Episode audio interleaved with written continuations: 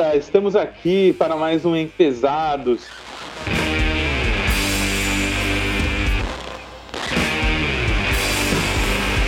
E nesse momento, trazendo aqui uma grande novidade aí que a gente pensou em testar. Estamos aqui bem no começo ainda do programa, né? Então, entendendo direito as ferramentas, as maneiras de construir. E daí a gente pensou, pô, cara, legal, bacana a gente trazer macro temas, mas bacana também a gente conversar um pouco mais, poder fazer essa interação entre a gente, visto que a gente já se apresenta com os nossos pseudônimos, eu aqui como Silvestre, meu camarada Zé Noura e o camarada Selvagem. É, então, para além da questão dos temas, nós também temos nossas conversas, nossos nossas risadas, nossos anseios, nossas angústias, nossas questões para a gente poder se conversar também entre nós também irmos nos conhecendo melhor e também permitindo aí que vocês conheçam um pouquinho melhor sobre cada um de nós, algumas das ideias. Então é o seguinte, espero que todos meus companheiros estejam devidamente trajados com suas bermudinhas de taquetel e sem cueca, porque hoje é dia de pauta livre. E para começar, essa sequência, eu já vou fazer só, só, só isso daqui, ó, para ter um entendimento do que como a gente principia essa questão, que é assim, ó. Ah, rapaziada, abrindo uma cervejinha, podendo trocar uma ideia, já tô vendo ali ó, o Selvagem com a cervejinha dele, o Zé Noura com a ressaca de ontem, saiu, encheu a cara, meteu o louco, né? Então, é isso, rapaziada. Hoje estamos aqui na pauta livre para a gente conversar sobre tudo e qualquer coisa. É... E agora eu abro a palavra aí para poderem se apresentar nessa noite, meus queridos companheiros. Zé Noura, por favor. Salve, galera. É legal, né? Eu gosto, eu gosto dessas cacofonias, né? Pauta livre. Gosto disso. Legal. E, eu amo português. E vamos tentar fazer isso aí, um bate-papo, que eu acho que vai ser muito interessante, que a gente já teve uns brainstorms desse tipo antes e eu achei bem legal. Deveria ter gravado. Mas vamos continuar aí. Vamos ver o que vai ser dessa noite maravilhosa. Isso aí, galera. Boa noite, bom dia e boa tarde para quem estiver ouvindo a gente nos diferentes horários e fuso horários. Estamos aí com essa nova proposta.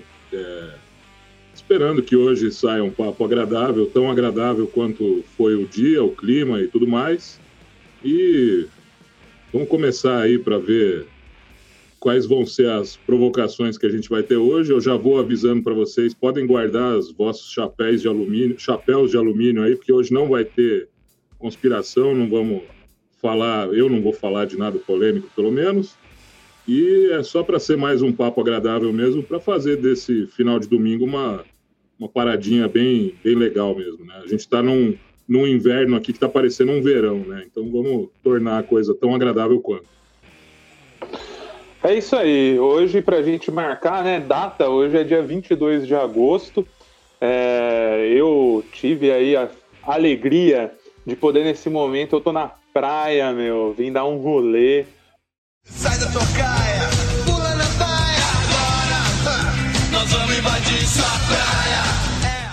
porque é o seguinte, eu não aguentava mais ficar dentro de casa. Já abro nessa aí pra gente trocar ideia.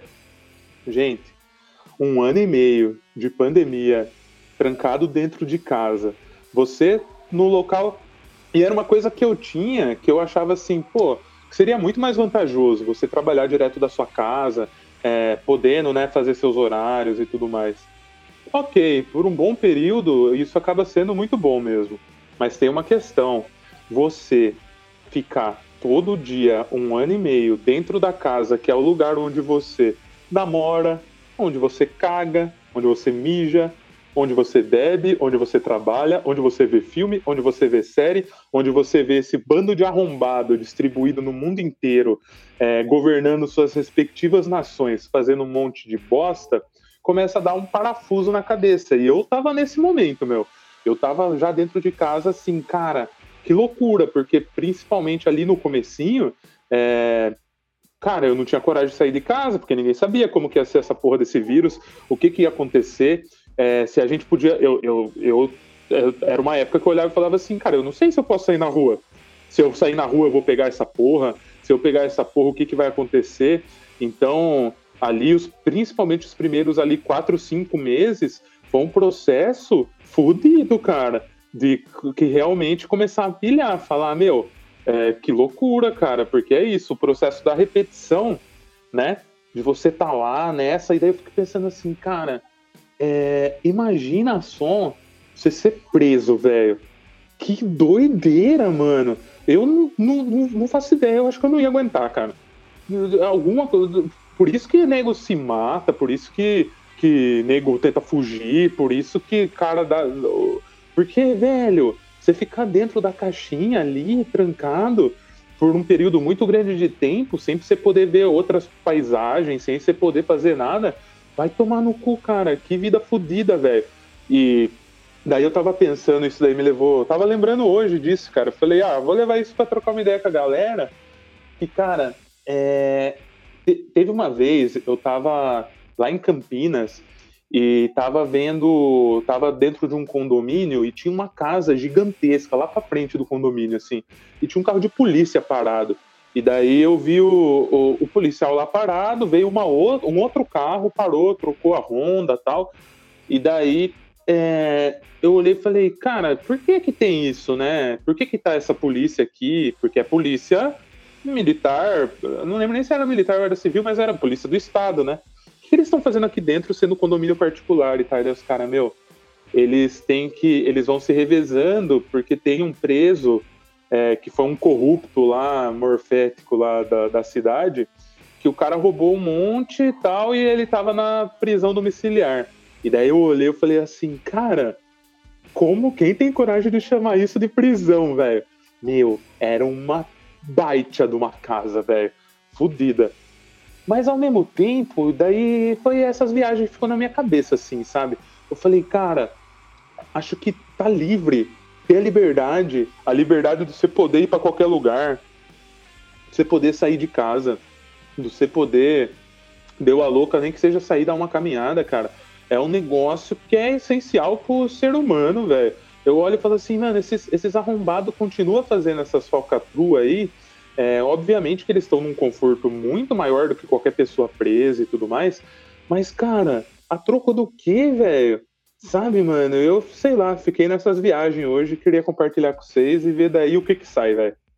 É, isso, a, a, pandemia, esse um ano e meio aí que a gente está enfrentando de privação de, de liberdade, né, até certo ponto, ela uma das principais lições que ela está ensinando para a gente é sobre isso, da privação da liberdade. Né? A gente está mesmo, mesmo quem tem, né, tudo em casa, faz o home office e ganha bem, né, e, e tem todas as suas regalias dentro de casa, desde a pessoa mais privilegiada nesse aspecto até as pessoas que nem têm a casa para ficar, estão é, sofrendo, né, há um ano e meio com essa privação de liberdade ou de seja lá o que quer que se, é, seja para quem vive em condições que não, não dá nem para você chamar é, liberdade ou qualquer coisa positiva, né? E a gente sabe que as pessoas mais sem recurso, né, as mais pobres, eles não têm liberdade em nenhum tipo de aspecto, né? Você não tem nem privacidade para ir num banheiro, dependendo da condição que você reside. Mas a, a, a pandemia, ela está mostrando isso para a gente e qualquer privação né, de conforto causa um, um desconforto enorme. Isso é óbvio.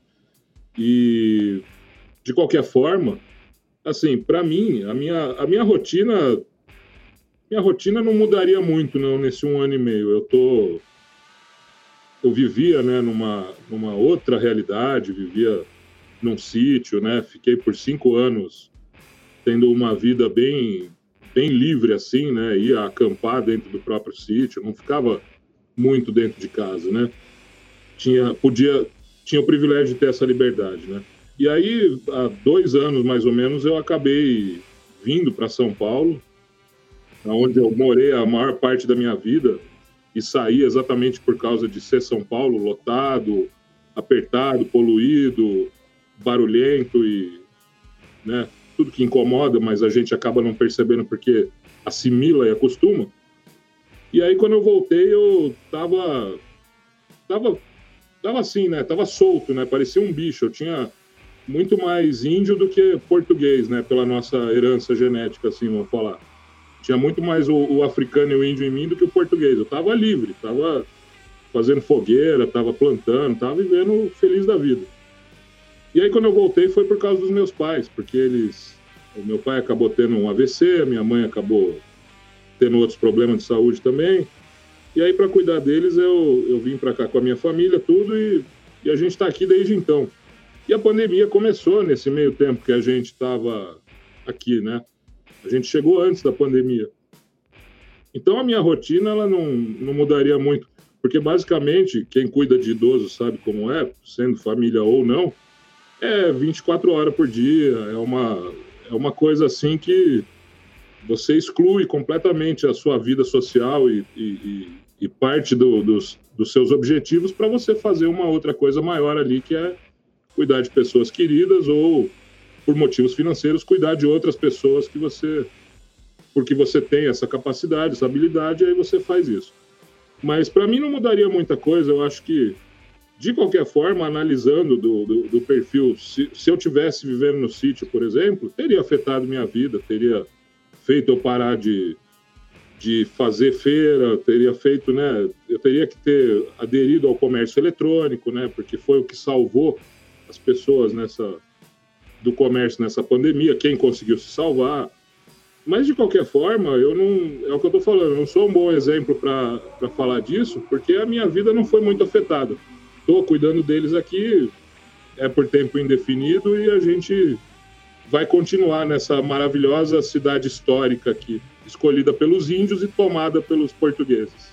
Ah, é, eu não ia falar nada polêmico, foi mal. minha vida mudou bastante ela, quando, na, é, quando, entrou, quando entrou a pandemia. Né? Assim, eu, me, eu tenho um certo privilégio, porque, afinal de contas, a minha profissão ela pode ser feita totalmente online, hoje em dia. Então, eu consegui trabalhar normalmente. Normalmente, na verdade, não. Eu trabalhei muito mais porque eu atendo pessoas que, que precisaram muito mais de tecnologia nessa época de pandemia. Então, eu acabei tendo uma um aumento exponencial de trabalho mesmo, assim. É, e acho que todo mundo viveu um pouco disso, né? Essa mistura de sensações de estresse e de não saber o que está acontecendo. No começo era tudo muito incerto, ninguém sabia ao certo o que estava acontecendo. Achava mesmo que ia ser só uma gripezinha, eu, eu confesso que eu achei que ia ser uma gripezinha, assim como foi para gente aqui no Brasil a gripe suína, a gripe aviária, lá no começo da 2010, 2011, lá que eu lembro que foi 2009, né, 2010, que foi meio que um alarde, mas de repente a coisa não foi tão, tão forte assim. E depois, só sei que assim, eu cheguei a ter umas crises de ansiedade que eu nem sabia o que era, achei que tava, tava ficando, passando mal, cara, de verdade. De... Ah, você teve na pandemia agora? Tive. Tipo assim, eu não sabia o que estava acontecendo, muito louco. Porque eu tive uns problemas de pressão uns anos atrás, né? E de repente comecei a ter umas sensações assim, eu falei, nossa, acho que jogou a pressão de novo. Fui ver, tava tudo normal. Daí falei, meu, o que tá acontecendo comigo? Meu, e eu passando mal tal. Daí, cheguei, daí conversando com, com, com, com, pessoas próximas que tinham tido crise de ansiedade, descobri que eu tinha tido. Daí fui atrás de um médico e realmente era, né? Mas é muito louco, assim, porque acho que todo mundo passou um pouco disso, né? Falta de privação de sono. É, cara, tudo muito incerto, você vê gente muito próxima morrendo, e é muito louco, e assim, e não entender muito bem do que funciona, o que, que quem vai ficar doente e quem não, acho que o pior é isso, né? Tipo assim, se fosse uma coisa meio, sei lá, geral, tudo bem, você se guarda, mas não é, entendeu? Então assim, mas quem passa mal, quem fica doente, quem não fica, e você fica nessa, né? Quem é a próxima vítima, né? É meio complicado. Uma coisa que eu, eu, também não tenho nenhum conhecimento técnico, não sou da área. Você acorda um pouco mais rouco, você já fica preocupado. Não, né? cara, qualquer coisa. Você, de repente, assim, uma. Sabe assim, uma tosse, uma garganta irritada, tudo, será que é, será que não é? E já começa a não dormir direito. E, meu, eu convivo com outras pessoas, assim, dentro da minha casa. De repente, meu, será que eu tô. Eu vou matar todo mundo, sabe? É um bagulho muito tenso. E, tipo, eu tenho familiar, eu tenho meus pais, sou, meu pai, né, no caso, que é mais velho, meu sogro, meu sogro, minha sogra, que são mais velhos. E eu tive uma situação complicada, porque eu estava fora do país, quando eu estava fora do país, quando foi decretada a pandemia. Inclusive, para eu sair de onde eu estava foi complicadíssimo, né? De, tipo, antecipado. Eu tinha mais uma semana para ficar onde eu estava. Eu tive que ir em agência aérea brigar para conseguir transferir minha passagem, para embarcar para cá tal. E quando eu cheguei na minha cidade, é, as agências de, de, turismo já tinham informado para a prefeitura quem estava fora do país. Então, quando eu cheguei, eu fiquei, tive que ficar literalmente trancado dentro da minha casa por 15 dias, recebendo ligação todo dia da prefeitura para saber como que eu tava, o que estava acontecendo e tudo mais. Foi um bagulho meio tenso, assim, meio, eu me senti meio que vivendo nos 12 macacos ali, assim, naquela época. Tá Conforme a, a coisa vai andando, a, a ciência vai entendendo melhor o que está acontecendo, tipo, o que funciona e o que não, a coisa, até para nós, fica um pouco mais suave, porque você está, beleza, não, não é tão. É, é, crítico, claro, mas tem uma folga ali, né, de como você pega, como não. Mas eu acho engraçado como as, os fakes, né, assim, os, os, os, os fisgados pelas fake news, eles entram nessa ideia, tipo assim, por exemplo, assim, ah, sei lá, tá vendo como a pandemia, como o lockdown não deu certo, morreu gente pra caramba. Eles não entendem que teria morrido mais. Ou será o contrário, né? Eles vão pegando pedaços dessa verdade, a pessoa não percebe que ela tá que ela caiu numa contradição dela mesma, assim, das coisas que ela, que ela acredita, né? Eu acho isso engraçado. Por exemplo, assim, ah, você toma uma atitude, ah, sei lá, vamos vacinar todo mundo. Beleza. E de repente lá o Tarcísio Meira morreu mesmo vacinado. Ah lá, tá vendo? A vacina não funciona e tal, não sei o que lá. É uma conspiração, é uma, uma, uma criação da China para dominar. Né? Então, cara, eu acho muito louco isso, sabe assim? Viu, Zé Nora? E no mesmo lado, uma que saiu esses dias, né? Que terminou as Olimpíadas e teve o caso do Medina, né? Que ele não tomou vacina, que ele que podia tomar lá, né, com o Comitê Olímpico e tal. E daí o cara não tomou, e daí ele não pôde participar lá do Mundial e tudo mais. E daí, eu, eu, correlacionando com esse ponto que você trouxe, no mesmo lado, no mesmo lado não, né, mas no mesmo contexto, mas do outro lado, a galera já vindo e falando: o cara não tomou porque ele é anti-vax, velho porque ele é anti-vax, porque tal, não sei o que lá. E daí eu olho e falo assim, cara, eu não vi em nenhum momento esse cara falando que era para ninguém tomar. E ao mesmo tempo eu olho e falo assim, cara, tudo bem, eu tomei. Na primeira oportunidade que tive, eu tomei, óbvio, porque por todo o contexto e tem um entendimento claro do que é a ciência, principalmente em casos como esse. Mas assim, cara, é, o cara não ter tomado, a escolha individual dele, tudo bem que recai no coletivo, o cara não quis tomar e tal. Mas assim, meu, é, sabe, que, e daí? A gente vai ficar nessa discussão de jogar pedra, velho? No sentido assim, e longe de mim de passar pano, não conheço o cara, eu quero mais que, que se for para se fuder, se foda e meu pau cresça. Mas é o seguinte, é, o cara veio, ele teve a escolha individual dele, que recaiu sobre ele não poder ir para determinado lugar, e isso transforma ele diretamente num antivax? Porque a escolha é dele, cara. Fala, fala aí, Selvagem, que você tá aí puxando. Ah, a gente tem que, que lembrar que nós estamos na, no, na, na, exacerbação máxima da cultura do cancelamento, né? E aí o que, que acontece? O que, o que, que eu, quem ia ficar sabendo do Medina sem a propagação na internet? Algumas pessoas, né? Bem poucas pessoas. O pessoal do meio dele, né? alguns fãs ali que acompanham a carreira dele, a família tal, ele mesmo. E beleza. Não ia se propagar globalmente e talvez um ou outro jornal, aqueles tabloides britânicos que cobrem Olimpíadas e tal, iam lá colocar que Gabriel Medina não tomou vacina, mas isso não ia chegar a muitos lugares, né? No máximo ia chegar no povo que, que é dono de, de empreendimentos na Oscar Freire e tal, mas até aí não chega para o povo. Então, assim, a gente está na cultura do cancelamento e isso sempre existiu, né? Sempre houve julgamento negativo para cima dos outros. Mas a questão é que com a internet e com a falta de, de, de outras oportunidades, porque a pandemia proporcionou esse fechamento geral, né, esse enclausuramento total, a gente vai para o meio digital a, a, frustração e a ansiedade estão acumuladas, a maioria das pessoas não sabe lidar com isso de, de maneira nenhuma, e aí qualquer polêmica, e é assim que as redes sociais ganham, e voltamos para o assunto da semana passada, do algoritmo, né, do interesse, não sei o quê, elas ganham com polêmica, porque é a polêmica, é né, você, se você vê lá do outro lado da rua duas pessoas se beijando, você vai apelar para os valores morais porque você foi condicionado a isso. A quem é que vai estar se beijando no meio da rua? Tem gente que vai julgar assim, mas vai chamar muito mais atenção se eles estiverem brigando, porque é bem mais polêmico, é bem mais é, agressivo, é bem mais chamativo para a gente, né? Então a gente trabalha com isso, as redes sociais trabalham com isso. E aí você vê um, um caso desses aí que eu vou falar, cara, eu não passo pano e não, e não, e não condeno, sou em cima do muro? Não sou, porque eu não tô nem aí para quem é o Gabriel Medina, entendeu? Eu não surfo, eu não sou desse meio. Então não cabe a mim julgar ou, ou deixar de julgar ele. Eu não sou ninguém para falar dele, então não importa a minha opinião sobre ele. Eu não conheço ele, eu não, não acompanho a carreira dele. É isso. É, é, é só isso, entendeu? Você não cai nesse negócio de cultura do cancelamento se você fizer esses passinhos simples aí. Você conhece a pessoa, ela é da sua família, ela tá junto com você, mas quem é que vai parar para fazer isso? É, na, na verdade, isso, isso é, é, não, é bem isso que você falou mesmo. A, enxurrada de informações que a gente já recebe todo dia é imensa. E numa época de pandemia, isso foi elevado à enésima potência, porque afinal de contas é o único recurso que você tem, né?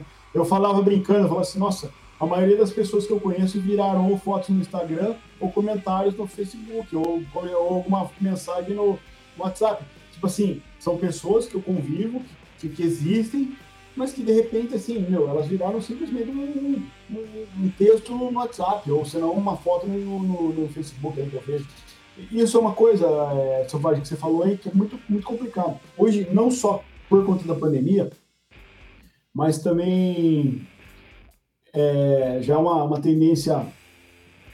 Não é tendência, não, é uma coisa que está acontecendo com todo mundo, né? principalmente a gente do Ocidente aqui, que é essa quantidade de informação o tempo todo. As coisas sempre aconteceram no mundo, né? Tudo, tudo que acontece hoje, é lógico, hoje é um pouquinho mais, porque tem mais gente, afinal de contas. Mas as coisas sempre aconteceram no mundo. Só que antigamente você não estava sabendo, entendeu? Lá teve uma onda gigante lá no, no, no, no sei lá, no Vietnã. Meu, não ficava sabendo aqui. Hoje não, a coisa é imediata, você já está sabendo, a coisa está acontecendo. Então é muita informação chegando. Dá, então cria-se essa sensação do caos eminente, né? Do, do, fim do mundo eminente. Nossa, nunca aconteceu tanta enchente. Meu, já, claro que já. Nunca aconteceu tanta queimada. Já, claro que já. Nunca morreu tanta gente. Já, morre tanta gente. Lá, assassinato. Só que agora você recebe essas informações por todos os lados. E, e acaba essa, você tendo essa sensação né, de, de angústia, né, de ficar o tempo inteiro angustiado tudo está acontecendo. Eu, eu parei uns dias agora, eu parei de, inclusive, de me inteirar muito com notícia, com... eu estava percebendo que isso acabou fazendo mal. Ah, é, eu percebi que as crises de ansiedade tinham muito a ver com isso, da, do tipo de informação que eu estava vendo naquele momento, entendeu? Então era, sei lá, alguma pessoa próxima que estava internada, ou senão alguém famoso que morreu, ou isso acarretava sintomas reais, assim, sabe, de, de, de, falta de ar. Até publiquei numa rede social minha esses dias atrás, né? Aquele alívio que você tem quando você percebe que a falta de ar que você está sentindo é só uma consequência de uma crise de ansiedade e não nada mais sério que vai para o hospital. Puta, é um alívio, é sério mesmo, fiquei aliviado, porque eu percebi, nossa, é só crise de ansiedade, que bom, né? Foda. Ah, eu entendo o que você está falando, cara, porque assim, eu já tive crises de ansiedade também. É, trato isso aí já há algum tempo, um, um, negócio que eu nunca imaginei que eu ia ter, nunca assim. Eu olhava e falava, cara, isso daí, até quando você é moleque, você acha que tem certeza das coisas, era época e tinha pouca informação, eu olhava e falava, ah, isso daí é coisa de, de gente fraca, é coisa. Meu irmão, o negócio. É, só que assim, o anzol tá lá, cara. Você, tá, todo mundo tá predisposto a passar por isso. E realmente é um negócio tenebroso, cara. A primeira vez que eu tive. É, porque tem a diferença, né? Ansiedade, você tem ansiedade, você tem determinadas crises e você tem uma crise de pânico, por exemplo. Eu cheguei nesse ponto. Eu achei, eu tinha certeza que eu ia morrer, velho. Não tinha o que fazer, assim. Começou a me dar um negócio, a única certeza que eu tinha era da morte iminente. Tava chegando, era isso. Eu ia morrer. naquele momento. Começou a palpitação, comecei a tremer, um, um negócio louco de eu não saber o que fazer, não sei se eu saio andar, não sei o que, que eu faço, eu vou... fui pro hospital. E cheguei lá, meu coração tava de boa, tava tudo certo tal. É isso, cara. Você teve uma crise de pânico. E daí fui entendendo. E hoje eu entendo em processo que, que, que me levou aí, e qualquer um que estiver ouvindo aí leve em consideração. Se você for um pobre minimamente premium, como nós aqui, é, cara, terapia é um processo fodido para auxiliar essas questões, cara. Porque realmente, eu, eu, eu, eu já tinha passado por isso antes da pandemia. Era um processo já de algum tempo e que daí quando e, e eu não, não no momento do processo é, eu não era ainda pobre prêmio, eu estava no momento pobre pobre de Marredeci. Então, não tinha muito o que fazer. Eu olhei e falei, ah, vou lidar com isso aqui dos, das formas que eu ver aí que convierem, beleza. A partir do momento que eu já era um pobre premium e daí eu consegui é, olhar e falar, cara, eu vou. Eu, faz tanto tempo que eu penso no processo de fazer terapia, de fazer algo. Ah, eu vou lá tentar e ver como que é. Hoje eu olho para isso e falo, cara, se eu, eu continuo ansioso, isso daí quem tem ansiedade é um processo contínuo e que não para. Mas assim, aprender a lidar consigo mesmo faz muito parte desse processo e o processo de terapia auxilia muito você a ter certos entendimentos sobre si mesmo, suas próprias vontades, suas questões e que para mim foram fundamentais para eu não ter que entrar para tomar uma bolinha, entendeu? Eu não, não, tomei, não tomo nenhum, nenhum remédio é, alopático para isso. É, tomo um fitoterápico de vez em quando, a hora que a coisa, sabe, para manter assim, mas, cara, é um processo fudido. O entendimento, a certeza de que você vai morrer, cara, eu nunca achei que eu ia sentir isso antes de morrer de verdade. E daí eu senti, cara, me bateu e foi muito doido, assim, cara. É um processo muito louco de, de que leva realmente a repensar e que eu acho realmente, voltando para o que o Zenora estava falando, que tem muito a ver com a quantidade de informação, cara. É muita informação de todo lugar, de tudo que pode acontecer. Meu, esse processo, quando eu comecei a sentir certas coisas no processo de, de, de, de ansiedade, de pânico, e comecei a procurar no Google o que, que pode ser isso daqui? Aí eu tive mais certeza ainda que eu ia morrer, velho. Eu falei, ah, é óbvio, cara. Isso daqui eu tô com sintoma disso daqui, que é uma doença que dá em um e um trilhão de pessoas, e é o que eu tô sentindo, então eu vou morrer. Cara, é muito louco, velho, muito louco. E daí vem essa, né, da gente observar o quanto a gente leva uma vida de acelerações contínuas, o quanto, obviamente, a tecnologia trouxe isso num, num uma maneira muito exponencial a partir desse momento de ter notícia do, de todo lugar, de todo canto, e o tempo todo você ficar ali rolando a roleta, né? Da, da, da satisfação. Ah, não, eu vou ver aqui, eu vou. Cara, eu tive já muitos contatos com a, com a rede social. Eu era uma pessoa que eu tava direto ali postando alguma coisa, fazendo e comentando. E com... Cara, parei total, velho. Eu não faço. O máximo que eu faço é ver vídeos no YouTube e hoje, nesse momento, claramente não busco nada relacionado a Covid, nada relacionado a nada disso, porque, cara, eu entendi que para mim ficar em cima disso só vai me fazer mal, cara. Então, do que faço mal, do que vai fazer mal para mim, prefiro me afastar e fazer ocupar meu tempo com outras coisas, fazer outras, sabe, meu? Porque senão a gente fica nessa noia, nessa paranoia delirante eterna, é um negócio que não passa. E e, e, e, cada vez mais, né, surgindo rede social, cada vez mais a galera. Ah, que nem eu comentei. Eu tô na praia, né, dando um rolezinho.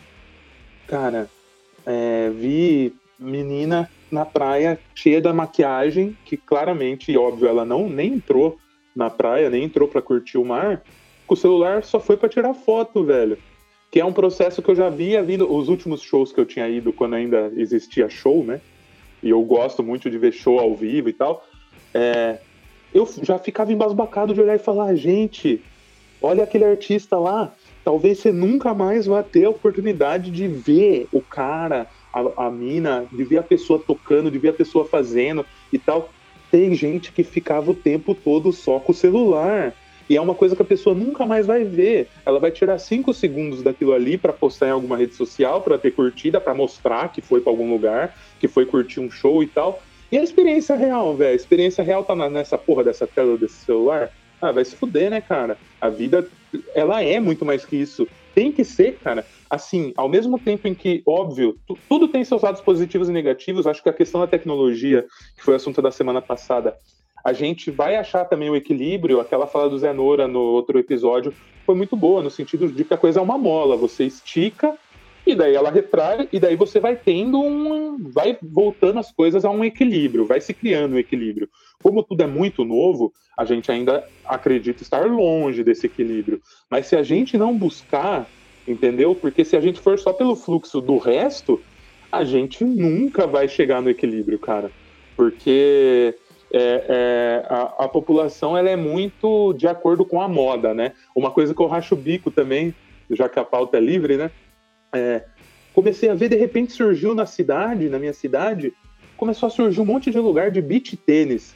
E daí tem, tem uma, uma amiga que falou lugar assim: beach tênis.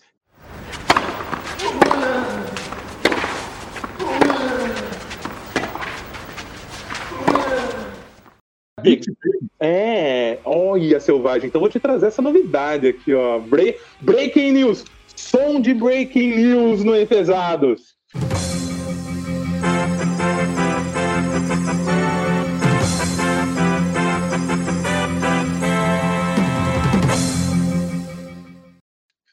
É o seguinte, isso daí. Beat tênis. Deixa eu fazer, deixa eu fazer um parênteses. Beat tênis é a nova paleta mexicana. Isso, isso. Selvagem. A galera jogou areia nos lugares que tem quadrinha, que tinha quadra de, de seja de, de tênis mesmo, seja quadra de futsal, seja jogaram areia em tudo, botaram uma, uma, uma rede e a galera começou a entrar nessa noia e ir jogar. Por quê? Porque não é o ir jogar o beach tênis. Você compra a raquetinha, você põe a roupinha, massa lá para jogar, você tira foto, é super. Você abre foto de Instagram, das coisas, tem uma galera na onda do beat tênis. E daí uma, uma amiga esses dias falou assim: Meu, mas são as piores. Eles, eles, tão, eles criaram um hype em cima das piores coisas que tem na praia, que é areia e atividade física. Não tem mar, não tem bebida, não tem. E a galera comprou essa porra dessa moda, velho. E, é, e é, daí fica muito claro também assim: rico só tem dinheiro, nunca teve bom gosto, nunca soube dividir o que, que é uma coisa de bom gosto ou não. Se é oferecido para ele, determin... e, e, dependendo da roupagem que é estruturada e, da, e do, do, do, tanto de like que você vai ter em cima disso, cara, o cara vai lá, ele compra, ele tá se achando o máximo. Essa é a nova moda. Vou abrir aí, ó. Vai lá, Selvagem, fala, porque essa é demais, cara. Eu tô em choque até agora. Ah, eu, eu tô em choque, cara. Assim, primeiro porque geralmente eu, eu, costumo saber das novidades, né? E, e, isso daí passou batido. Eu não faço nem ideia de quando, como. Então, enfim, depois você explica se você souber a origem dessa loucura aí, mas eu já estou falando loucura, porque assim, isso daí é claramente uma afirmação burguesa, né? Alguma afirmação elitista. E você pode tomar historicamente qual era o padrão antes, né? O padrão antes era uma pessoa gorda com uma bela barriga porque isso dava a impressão, numa época de fome, né, que a agricultura ainda não tinha avanços tecnológicos, que ela comia bem, né, essa pessoa.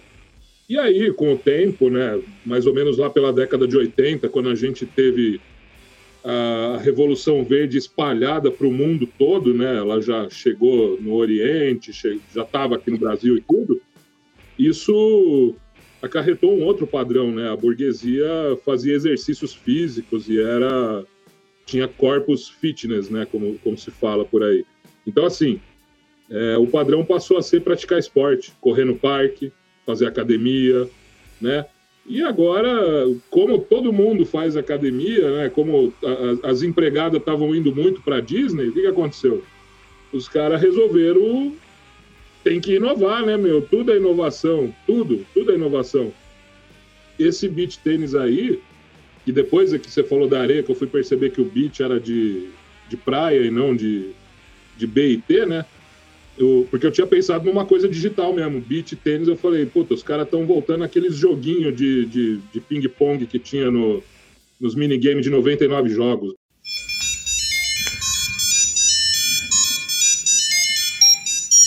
Mas não, beleza, tinha viajado, Mas ia ser mais interessante, entendeu? Fazer isso, já que tá todo mundo recluso. Aí, de qualquer forma, os caras ficam inventando, cara. E esse negócio aí, claramente, é uma invenção de algum maluco aí de fora que falou: não, eu preciso lançar uma moda para distrair, porque tudo, tudo faz parte da distração, entendeu? As pessoas, elas que fazem parte disso, elas não se percebem como parte do povo. E esse é o objetivo, que elas já se separem de vida. Enfim, isso já não é polêmica, entendeu? Mas se você quiser adotar como polêmica, também pode. Fala aí, ô, Zenora. Vamos voltar lá atrás um pouquinho, né? Da quantidade de informações, de informação. Uma coisa que eu queria falar sobre isso, cara, é essa falsa sensação que a gente tem hoje de que tudo tá, que o tempo está passando mais rápido, que você não tem mais tempo de fazer nada. De repente, assim, o seu dia que hora que você vê, meu, é, é, trabalho, é informação, é coisa, daqui a pouco seu dia passou, sua semana passou, um mês passou, já é outro ano, daqui a pouco o outro ano já está na metade, e, e, de repente, meu, parece uma avalanche de coisa acontecendo. Então a gente tem essa falsa sensação de, de que o tempo está passando mais rápido, né? Que você não tem tempo. Na verdade, isso é, isso é meio ruim, né? Tá certo que não devemos ficar naquele marasmo do, do, do Carlos Drummond de Andrade, né? Onde rua ia devagar, o cachorro ia devagar, tudo vai devagar. Não, eu não gosto disso. Eu sou uma pessoa que eu, que eu gosto dessa loucura, assim, né? De tá, de, de, tipo assim, tá no meio que naquele seriado Plantão Médico, né? Que tá todo mundo correndo. Eu, mas chegou um ponto que até para mim tá demais isso, assim, é muita informação. Bom, agora em relação a essa moda, eu não sei, cara, eu não consegui. Eu, eu percebi isso na cidade aqui também, do, do, tal do beach tênis. E, cara, eu acho que, que é uma sei lá, é uma aposta que deu certo, porque, assim, como o Selvagem falou, tudo, se vendeu a ideia do saudável, né, do, do, do fitness e tal e tudo mais. E é um jeito. É que assim, na nossa cidade aqui, é uma cidade pequena, relativamente pequena, e já não tá mais. Eu até preferia que fosse menor, já tá ficando muito grande, tá enchendo o saco. Quantidade de gente que tá veio pra cá ultimamente. Mas existe ali um. É, é, bem aquilo que vocês falaram. Existe ali um meio de classe social que não, é nem, não são nem os ricos da cidade, que são poucos. A, a cidade aqui ela tem uma. Uns quatro donos, vamos dizer assim, os quatro coronéis que são os donos da cidade, que mandam. Um é o que manda enterrar, o outro é o que vende mortadela ali, não sei aonde, o outro é o que constrói. Não dá muita dica, não. Mas é, então assim, então tem essa galera que são é uma meia, vai, vamos colocar uma meia dúzia de dono que a cidade tem. E aí tem a galera pobre, que é quem trabalha, quem, que, é o, que é o rolê, né? E daí vai ter uma galera no meio ali, tá? No meio, que acha que, que assim, que são os, os, os, os boys, os sobrenomes da cidade e tal. E essa galera comprou essa ideia do Big entendeu? Então por isso que ficou famoso, porque é os famosinhos da cidade. São os sobrenomezinhos ali, filho de juiz, filho de empresário, que, que comprou essa ideia. Então, é assim, onde o, o boi mais chifrudo vai, a boiada inteira vai atrás, né? Oh, mini boy, mini boy, boy, boy, mini boy, boy, boy, boy, boy, mini boy, boy, boy, boy, boy, mini boy, boy, boy, olha o mini boy, olha no mini boy, mini boy, boy, boy. E assim, isso é engraçado, é, uma, é uma, um fenômeno que não acho que não é só aqui, mas em todo lugar acontece, né? Eu, eu trabalhei, né, de alguma forma em, na parte noturna da cidade também um tempo, né? E uma das técnicas aqui na nossa cidade era manter uma fila na porta. Ah, o horário de funcionamento começa, sei lá, às 9 horas da noite. Só que dava 9 horas da noite, o pessoal não abria a portaria para pôr uma fila lá fora, a casa noturna estava fechada, estava vazia, não tinha ninguém dentro, mas você mantinha uma fila na porta, porque isso dava aquela, aquela, aquela impressão de, nossa, tá bombando, tá lotado. E funcionava muito bem. Eu tive vários amigos gerentes de balada que eles usavam essa técnica. Então, baseado nisso você vê. Hoje em dia você não tem, você tem as redes sociais. Então, é isso mesmo, onde a vaca vai, o boi vai atrás. É, é isso que acontece aqui.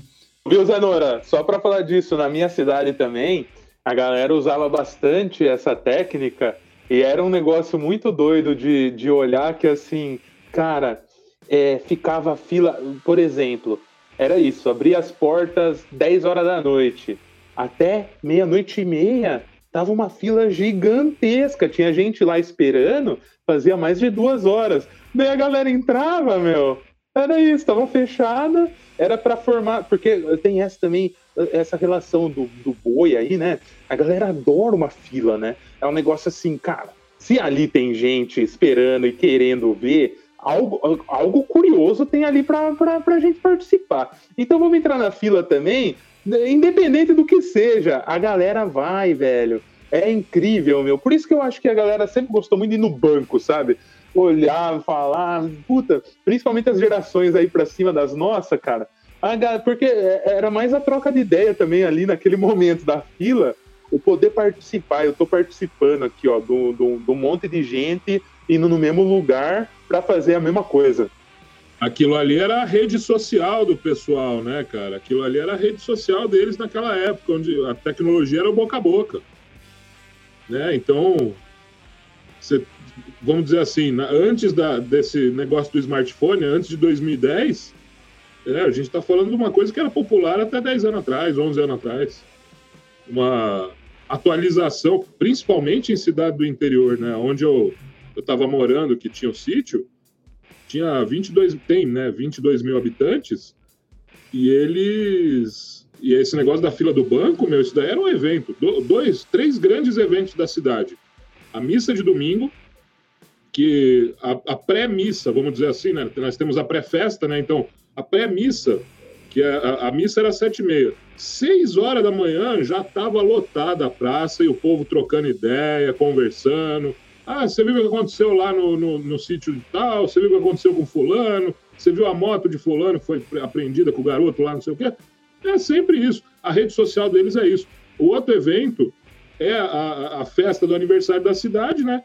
E a fila do banco, cara. Isso daí é, sabe, é, é, nesses eventos que a cidade se reúne, troca ideia, todo mundo se fala. 22 mil pessoas se reúnem em dois quarteirão. Ó, eu vou mijar e eu vou levar vocês junto comigo aqui, que vocês são meus camaradas. Puta, eu fui mijar e não levei ninguém comigo, até desativei aqui para não, não fazer barulho. Nem perguntou se ninguém tinha lavado a mão, velho. Viu? É, só um comentário aqui, né? Que a, a, esse programa é tão porco, é tão feito nas coxas. Então esses barulhos que vocês escutam no fundo aí é, é cadeira, é moto passando. Então não se preocupe. Se é que alguém ouve isso, né? Se alguém ouvir isso, então saiba que é só Tipo, não é nada profissional, é um bando de amador fazendo as coisas aqui, por isso que acontece isso, beleza?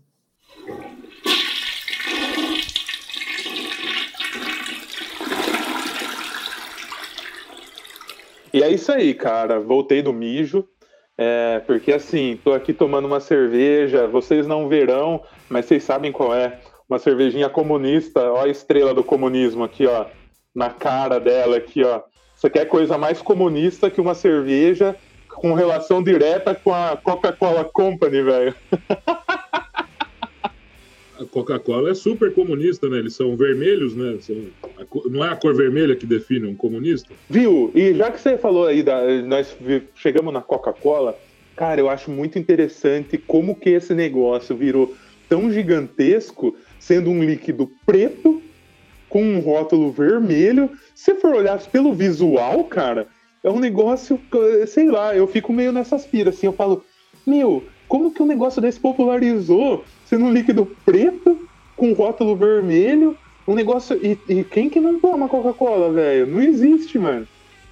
Não, a minha grande questão, eu. Desculpa, gente, eu tento fugir das polêmicas, mas eu não consigo. A minha grande questão é a seguinte: esse líquido preto ele né, é, é, é, totalmente escuro. Você coloca ali contra a luz a garrafa, você vê um avermelhado, né, no máximo. Então, assim, quando você vai urinar depois de você tomar uma Coca-Cola, é, você não urina. Para onde que vai aquele escuro todo? Porque você urina quase que normal, entendeu? Para onde vai o escuro todo? Onde é que fica armazenado isso? Polêmicas, polêmicas. É, isso daí não faço a menor ideia, cara, mas com certeza ele vai diretamente. É, cada partícula de Coca-Cola que você toma, ela deve ir para uma parte da sua célula e ela já vai, ela já vai entrando ali prototipando o câncer que você vai ter, assim, ó. Elas vão se aglomerando ao longo dos anos e daí elas vão só se juntando ali, ó. Elas vão falando, vamos esperar, vamos montar nosso exército aqui, ó. É que nem Age of Empires a Coca-Cola, velho. Vamos aglomerando nosso exército aqui, ó. No momento certo a gente vai e ataca. Eu acho que é isso. Eu acho que a grande correlação existente dentro de tudo isso que a gente está conversando hoje é a relação entre a Coca-Cola e o Age of Empires e o Gengis Khan. Calma, eu tenho mais uma aqui que eu acabei de raciocinar pelo que você estava falando.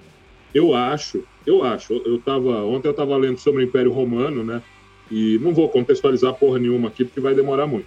Então, mas eles estavam lá eles usavam nos encanamentos deles que conduziam a água dos aquedutos chumbo, né? Era tudo feito de chumbo.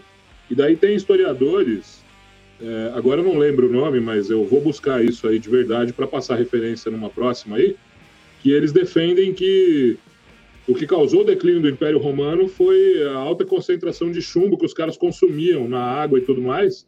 E aí eles defendem até que os imperadores eram tudo psicopatas porque eles eram afetados por chumbo desde a infância, né? O consumo dessa água poluída. E eu acho, assim, eu acho só, né? Na nossa história, a, a gente nunca teve tanto consumo de Coca-Cola igual agora. Eu acho que a Coca-Cola é o chumbo do nosso, da nossa civilização. Que as pessoas, elas estão meio fora da, da, da, casinha hoje em dia, se você parar para pensar. E não é pelo isolamento, né? Desde a década de 80, quando a gente teve aquela, aquela estética colorida que ninguém consegue entender de onde que veio, porque a década de 70 ainda estava legal, estava bacaninha, né? Na década de 80, e aí a Coca-Cola, né, os comerciais eh, vinculados ao esporte. Então, para mim, o nosso chumbo é a Coca-Cola, cara. Esse bagulho aí afetou mesmo a cabeça do pessoal. Os empresários ficaram hiper psicopata, entendeu? Eles querem lucro a todo custo, ferraram todo mundo. Consumo de Coca-Cola, ficar misturando no uísque, ficar misturando na pinga. Parem de tomar esse negócio e tomem o seu alquinho puro aí sem nada, cara. Porque o álcool sozinho não faz esse estrago que essa porcaria faz. Agora vocês vão me processar, né, Coca-Cola? Se isso aqui tá famoso.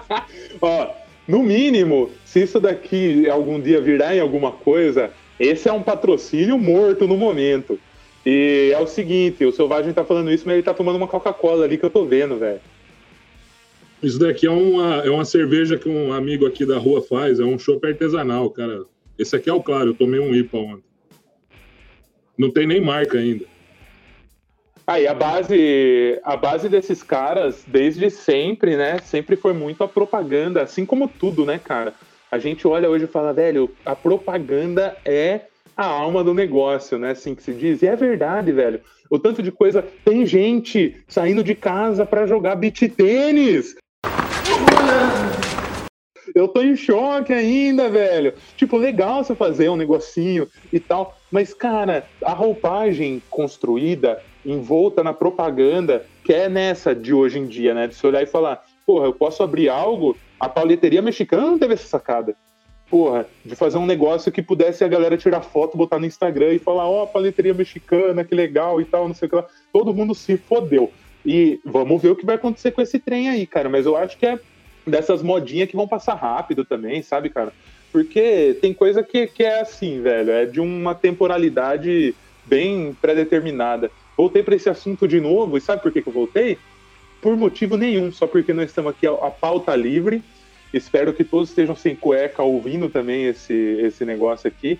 Quem não tiver também, é, para deixar livre, é, também sinta-se acolhido, porque aqui é um espaço para todos.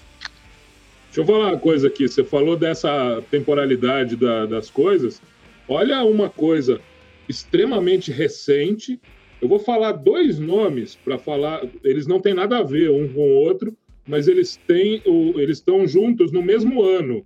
E aí vocês vão ver como isso é extremamente recente, mas sumiram ambos. Vou falar, vou falar dois, vai. Não, não vou falar o nome regional aqui para não afetar o nosso médico. Mas olha só, fidget spinner, lembra disso da rodinha de, de mão? Lembra? Lembro! Lembra do fidget spinner? Lembra do Michel Temer? Lembra do Michel? Lembro, agora eu quero entender a relação. Então, ah, não, eles não têm relação nenhuma. A única coisa em comum que eles têm é que os dois sumiram. Desde 2017 você não ouve falar de nenhum dos dois. Nem do fidget spinner, nem do Temer. E aí eu te pergunto, que porra foi essa da onda do fidget spinner? O Temer era vice, veio por causa do impeachment, a gente entende, tudo bem. Ninguém vota pensando em vice, só isso que eu quero deixar claro. Agora, o fidget spinner, que porra foi essa, cara? O negócio veio, todo mundo consumiu e ele desapareceu. Não teve nenhuma lei que proibiu ele. Viu, o fidget spinner, ele é só a atualização do que, na minha época pelo menos, foi o bat-bag não sei se vocês lembram disso aí. Era um negocinho que era feito com, com, com a linha. É, era a linha lá do, do, do varal e tinha é. duas bolinhas e você ficava petecando essa porra, batendo uma bolinha na outra. A molecada toda com o braço roxo, com as mãos tudo fodida pra cima e pra baixo, de ficar batendo esse negócio. Esse daí eu, eu lembro, cara, ele também teve.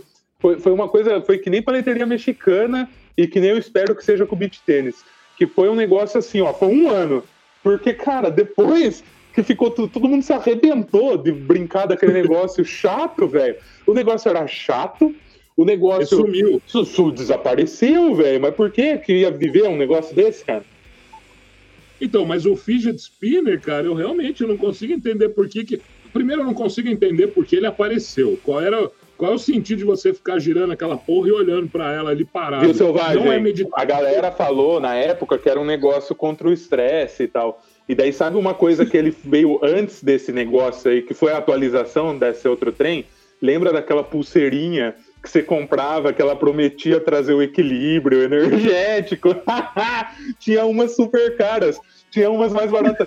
Tinha umas, cara, você vê como, como o rico é burro demais mesmo, cara. Os caras vão na onda. Hoje, quem que você vê usando uma pulseirinha dessa porra, velho? Não existe ninguém, velho. Então, né, entrando nesse, nesse, nesse mérito aí, é, e voltando lá na Coca-Cola, tem uma frase da, da, da própria Coca-Cola, que na verdade é da Sprite, né? Que eles erraram feio, porque na verdade, quer dizer, na verdade é assim, eles não erraram, eles, eles erraram de propósito, que era a frase, a frase da Sprite, né? Que imagem não é nada, sede é tudo. Cara, é totalmente ao contrário, velho. Sede não é nada, imagem é tudo, tá ligado? Então a gente vê isso hoje, assim, né? A gente vê o beat tênis, a gente vê o barzinho da moda, a gente vê as redes sociais, é tudo por um like. Foda-se você tá triste, foda-se, meu, é, é, simplesmente faz o bico de pato lá na selfie e, e ganha curtidas no Instagram. Então, é, é, bom, vocês estavam falando aí do, do, Como que é o nome do bagulhinho que roda lá? Eu não sei. Eu sou velho, cara, eu não sei. Fidget Spinner. Isso. Cara, eu sou muito velho. E eu passei por várias dessas.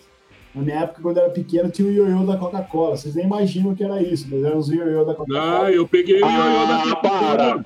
Você já era mais velho nessa época, não, Zé Nora. Você entrou na modinha. Eu, eu peguei, eu peguei a moda peguei, do ioiô. Eu peguei o ioiô da Coca-Cola. Vocês pegaram também. a segunda moda. A primeira foi na década de 80. Lá na 82. Ah, não, 80, é, 80 não. Que eram os ioiôs da Coca-Cola, assim, aquilo virou uma febre. Existiram várias, várias coisas, tipo Aquele relógio da Coca-Cola que você batia a pulseira e ele enrolava, cara. Eu, essa daí era da minha época. Tinha, mas teve várias, várias coisas, tipo, ah, de pelique. Vocês sabem, vocês sabem que é de pelique, né?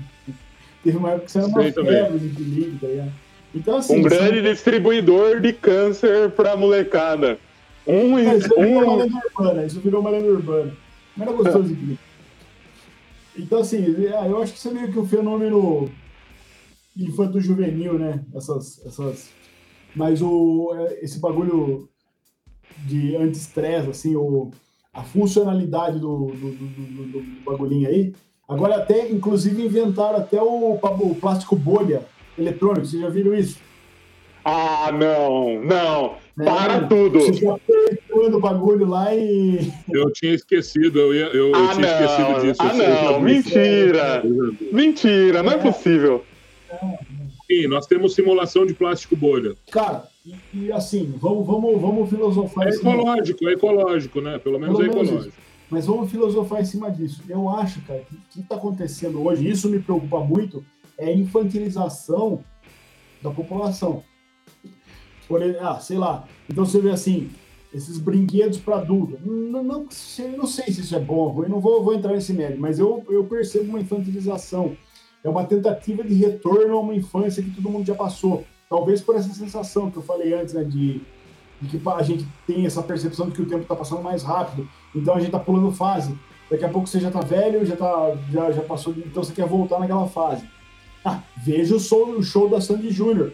Quantidade de, ingresso que foi vendido aos preços absurdos. Desgraça, viu? Acabou minha cerveja. E por que que, por que, que acontece isso? Meu, é uma tentativa do pessoal retornar à adolescência, lá quando o Sandy Júnior estava na moda. É, outras coisas, assim, eu vejo programa de televisão, aqueles programas da Globo de manhã lá, o que, que mexe com bem-estar, que fala de bem-estar, de saúde, esse tipo de coisa. Cara, eles tratam a aqueles programas tratam o telespectador como débeis mentais, cara. Não é possível aquilo, sabe? Assim, com desenhinho. Ah, e você, o médico vem um, um, dentista lá explicar como vai escovar o dente. O cara pega uma escova de dente de, de isopor, pega numa dentadura de isopor e fica mostrando. É programa pra velho. Pra tomar banho sabe assim? E fica lá com uma escova de dente esfregando numa dentadura de isopor mostrando a. Viu, eu tenho uma teoria disso Porra, aí, nossa. construída ontem, bêbado, que foi a seguinte: eu tava assistindo. Ah, eu não consigo parar de eu, eu, eu, Não, é ridículo. Eu tava assistindo ontem, porque aqui, aqui onde eu tô é, no, de rolê, é, tem uma TV e só tem canal aberto. E daí ontem à noite é, liguei, tava ali a Globo, né? E daí peguei e falei, ah, vamos ver o que, que tá passando. E daí tava passando, eu não sei se é um novo Zorra ou é um quadro que entrou no lugar do Zorra. Mas é. Eu não sei como chama. Eu sei que tem. É, que, que tava passando o programinha, cara, umas coisas muito sim, simplória no sentido assim, velho. Mas, mas muito uma questão Family de você friend. ter que ter realmente um neurônio conversando só com o outro, assim para você entender. E, obviamente, muito claramente para mim, pelo menos, numa roupagem que os caras trouxeram de, do Sai de Baixo, sabe? De, de sketch, de ter ali a família, as galera conversando e tal. Mas, mano, um negócio chato. Mas é uma coisa que eu, que eu fiquei ontem aqui, a gente ficou conversando e falando, meu, é, a TV aberta, ela tá fodida, porque assim, na época que eu, que nós éramos jovens, citos, crianças, a TV aberta era o que tinha. Eu vim saber o que, que conhecer o que, que era uma TV fechada, ter canal fechado. Eu já tinha saído da escola, se não me engano, sabe, meu? Já tinha me formado. Então, é, tudo era a base da TV aberta. Hoje, a TV aberta é para galera mais classe C, classe D. Então, claramente para mim, tem uma, uma, uma, uma real vertente levada por eles na programação de coisas mais simples colocadas, de construções um pouco mais simplórias, de construções um pouco mais levando em consideração esse, essa classe social que eles não conseguem mais pegar a galera de, de média para cima, assim. Foi um entendimento que eu tive, pode estar parecendo preconceituoso, Juro que é só um ponto de vista de alguém que estava tomando uma e que, e que me levou a pensar nisso. Se isso não é uma estratégia deles, de poder. Que nem, por exemplo, você tem o Fantástico, agora tá no, na hora do Fantástico aí.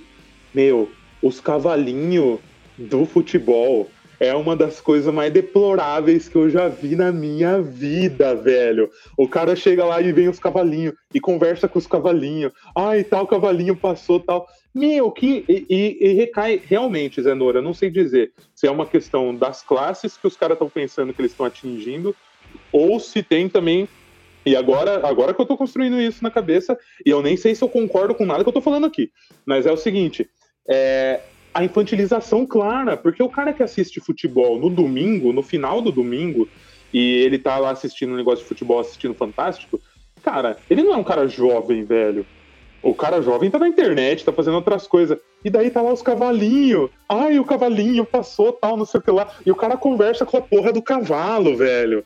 Puta que pariu, meu. Então, ó, eu, sei lá, eu tenho uma, uma teoria sobre isso, assim, que é o seguinte na década de 80, e na década de começo, final da década de 80 começo da década de 90, teve uma linha, uma linha filosófica que chamava-se Nova Era, que era uma assim, era uma filosofia que tentava impor na cabeça do ser humano daquela época, que assim, bom, frases como a frase do He-Man, tá ligado? Eu tenho a força. Eu tenho a força. Isso é a nova era. A musiquinha lá do Pumba e do Timão, lá, o Ratuna Matata, isso é viver, é aprender. Aquilo é um hino da nova era. Entendeu? Então, assim, cara, cê, eu não vou entrar muito no contextualizar muito com, isso, é, o Selvagem disse que vai, vai ocupar muito tempo, mas assim, é uma geração dos filhos do pós-guerra, que, tipo assim, foi uma galera que sofreu pra caralho no, no pós-guerra. Então, assim, os filhos dessa, desse povo, que é quem nasceu ali final de 70, 80, eles foram muito mimados, porque os pais sofreram demais, então eles foram muito mimados, entendeu? E, e, e, teve esse lance, assim, né, de você atribuir, de você dar essa liberdade. Então, tipo assim, você vai ser o que você quiser, você vai fazer o que você quiser. Eu tenho a força. Cara, de boa, isso gerou uma, uma, uma geração né, de, de pessoas, assim, meio realmente achando, acreditando que eram importantes, que eram, meu, que são cada um achando que é fodão, que é o, é o bambam, e não é. Então, eu não sei, eu acho que tudo isso que acontece hoje, dessa infantilização e tudo mais, é uma são essas pessoas, nascidas lá em 70, final de 70, começo de 80, são as pessoas que consomem esse tipo de coisa. Que elas têm, elas, elas foram bajuladas pelos pais, entendeu? eu me encaixo nessa situação, porque eu nasci lá também. E e assim, e afinal de contas, isso foi incutido na cabeça deles, porque é o que eu, te, eu posso o que eu quiser. A Xuxa falava, quem não lembra da Xuxa fala assim, meu, é o querer, poder e conseguir, né? E isso é nova era total, tá ligado? Repita comigo. Ratuna Matata. O quê? Ratuna Matata. Isto é, sem problemas. Os seus problemas você deve esquecer.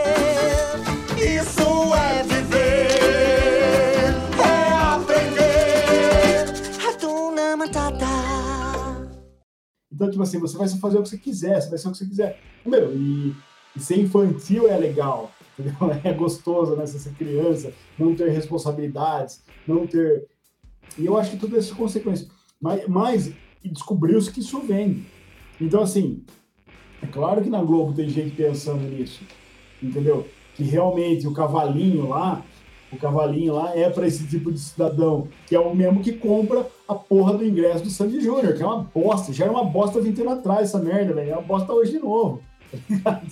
é, uma, é, o, é, o, adulto que vai comprar, sei lá, e, e é, é, isso, assim. Eu acho. E, e, é pior, o que é pior, as gerações que vieram depois são resultantes dessa. São mais, mais boçais ainda, entendeu? São mais boçais ainda. E é triste, cara. É triste. Ah, então, eu concordo com tudo que vocês dois falaram.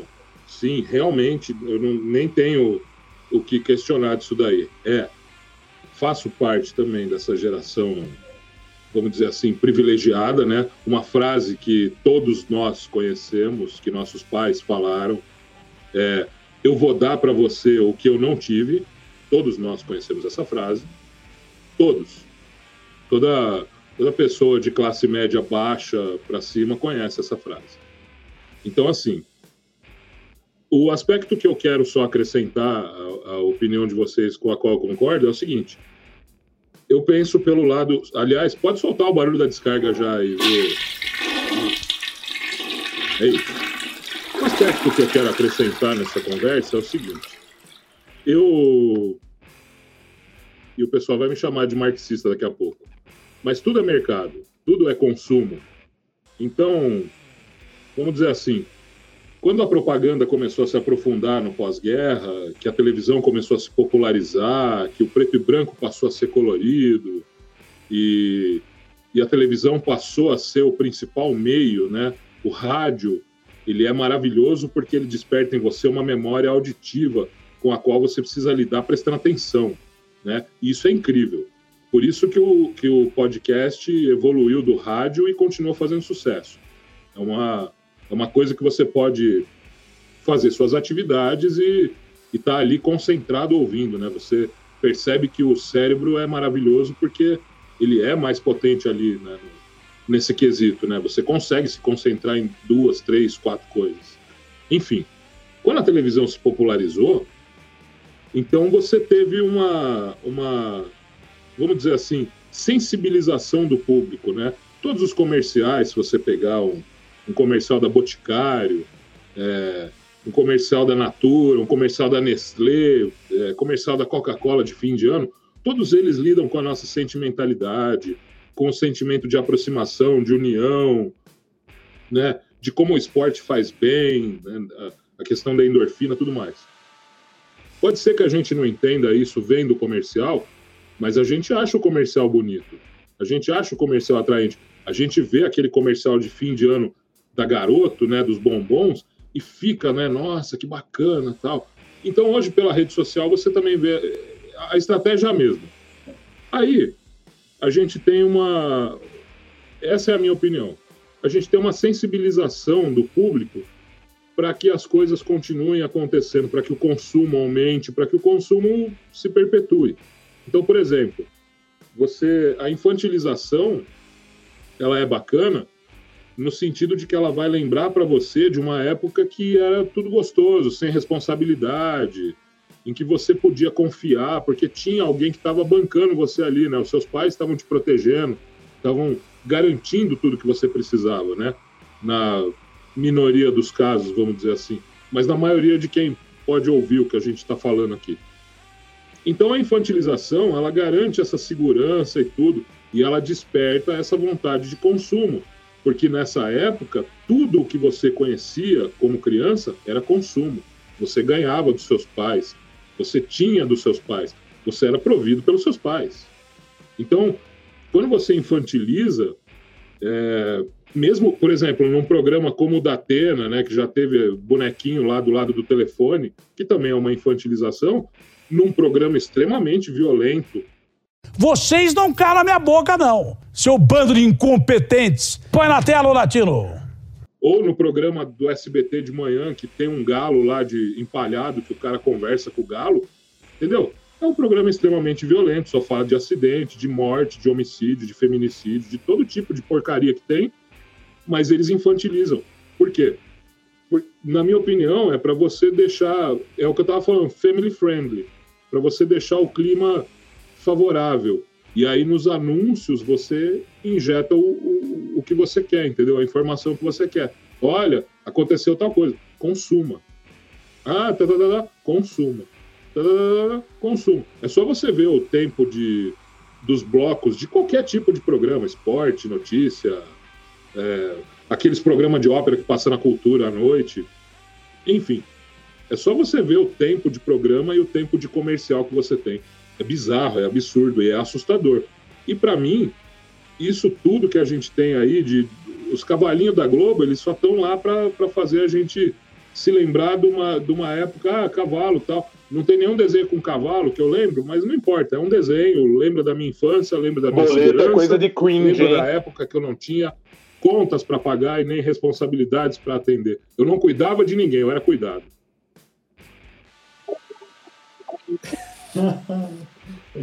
Eu sou extremamente cringe. e o boleto, o boleto virou Pix, cara. Olha que beleza. Então. o Ah, eu ainda sou a favor do cheque. Que, cheque que auditável, boleto que Claro, claro, cheque no papel. é. O cheque é auditável. Ah, não, não, tem- não tenho dúvida. Eu achei muito legal o que o Selvagem falou, nunca tinha pensado por esse lado, e realmente, né? Você, tem essa de, de deixar familiar o ambiente para você conseguir colocar outras, outros fatores ali. Eu nunca tinha pensado por esse lado, e realmente faz todo sentido. Mas uma, o, que, eu- o que eu tenho como preocupação é assim, ó. A minha preocupação é o quê? Que todo mundo, todas as empresas, tanto de, de televisão, ou de marketing, ou digital, qualquer coisa, como eu disse no outro episódio, elas fazem um pouco, um pedacinho, pensando só no delas. Ah, vou fazer aqui pro meu. Só que esse pedacinho, juntado com outros vários pedacinhos, acaba virando um negócio gigantesco. E, e isso é o problema, porque assim, não- isso não tem um controle. Então, assim, é um sistema que ele vai se criando e ele acaba tendo, tendo uma, uma vida própria, né? Porque assim, você é bombardeado por isso o tempo todo, todo mundo fazendo isso. Então, todas as emissoras, todas as redes sociais usam esse tipo de artifício, esse tipo de ferramenta para elas. Só que pro proveito delas ali. O efeito colateral disso, você vê um emborrecimento da população. É tipo assim, uma população burra. Veja pelos, pela, pela música de hoje em dia. Ó, a música pode virar um outro tema aqui. Que essa eu gostaria de meter o pau também. meter o pau no funk, bando de bosta de música lá. Mas assim, É, não, eu, eu acho que é assim, a gente vai poder falar, fazer um dia um tema com cultura, né? Falar de cultura geral, assim. A gente pode Boa. explorar isso bem. Boa. Então, e o que eu estava dizendo assim é esse emburrecimento da população. Hoje em dia, você não consegue ter um filme um pouco mais denso. Não, quer dizer, até tem, só que ele não vai fazer sucesso. Por exemplo, eu, eu, eu usei esse exemplo hoje numa outra conversa que eu estava tendo, né? Que é, é o filme o, o Planeta dos Macacos. Eu assisti o original lá da década de 50, 60, acho que é 60, né? Que uma a cena mais legal do filme é aquela última hora que ele chega na praia e tá a de Liberdade lá, você entende o filme. Cara, aquilo tira um nó da sua cabeça e, puta, faz você entender tanta coisa. E meia pra... Hoje em dia, eles tiveram que criar o Planeta dos Macacos, a origem, a não sei o quê, pra explicar pra moçada aquilo, porque os caras não entendem, velho. Se você pôr o Planeta dos Macacos, eles não vão entender. Eles não conseguem abstrair. É o analfabeto funcional assistindo um filme. Ele não consegue entender, não consegue abstrair, não consegue entender entre linhas. Ele não consegue entender o subentendido. Então, assim, você tem que explicar. Então, daí, o que, que, que faz sucesso hoje? É filme com conteúdo mínimo, zero, tosco, historinha, historinha babaca, coisa explodindo para todo lado, efeito especial para todo lado, briga, luta, pro cara ficar vidrado no, no- no cinema. E, e, assim, daí o que acontece? Você consegue extrair dinheiro como? Fazendo vários. Então, assim, você deu o Planeta dos Macacos o 1 lá, que é uma bosta, tentaram fa- fazer lá, ficou uma bosta. Daí faz a origem, o não sei o que lá, que o macaco fala. O macaco... Então eles tiveram que criar o caminho, o cara, porque a galera não entende, velho. E é ridículo isso, a galera não entende. Cara, isso é um efeito colateral. Daí você pega os filmes lá, sei lá, Velozes e Furiosos, né? Cara, puta, que conteúdo tem aquilo, velho? é só o Toreto trocando marcha o tempo inteiro, cara. É isso. O filme é isso. É isso, velho. Cara, então, é, é, e é um efeito colateral disso, eu acho, Desculpa, é, desse emburrecimento, dessa infantilização, é um efeito colateral. Isso é perigoso. E o pior, não é pensado. ninguém- tipo assim, se fosse uma, uma coisa pensada, ó, a indústria pensou. Não, cara, simplesmente assim, cada um puxou a sardinha pro seu lado um pouquinho. Só que no, no- o resultado desse pouquinho, feito um monte de vezes, é muito perigoso. Eu tô passando mal, cara, ouvindo isso. Ah, eu também, velho. Cara. Lembrei do nesse aqui, negócio meu. aí tem um monte. Ah, Trocando marcha, trocando marcha. viu? Esses filmes vai chegar no 150 e vai estar lá o holograma do Toreto lá aparecendo pra galera, que nem os caras fizeram, que nem os caras fizeram no, no Star Wars, velho. Nessas novas roupagens agora da Disney, que, que, que é isso, cara? Os caras. É, é, é isso mesmo, Zenor. É bem por aí, cara. É a simplificação. A arte vai. A arte, ah, nós temos muitos macrotemas. Nós vamos ter um bilhão, um bilhão de programas aqui do Enfesados, velho.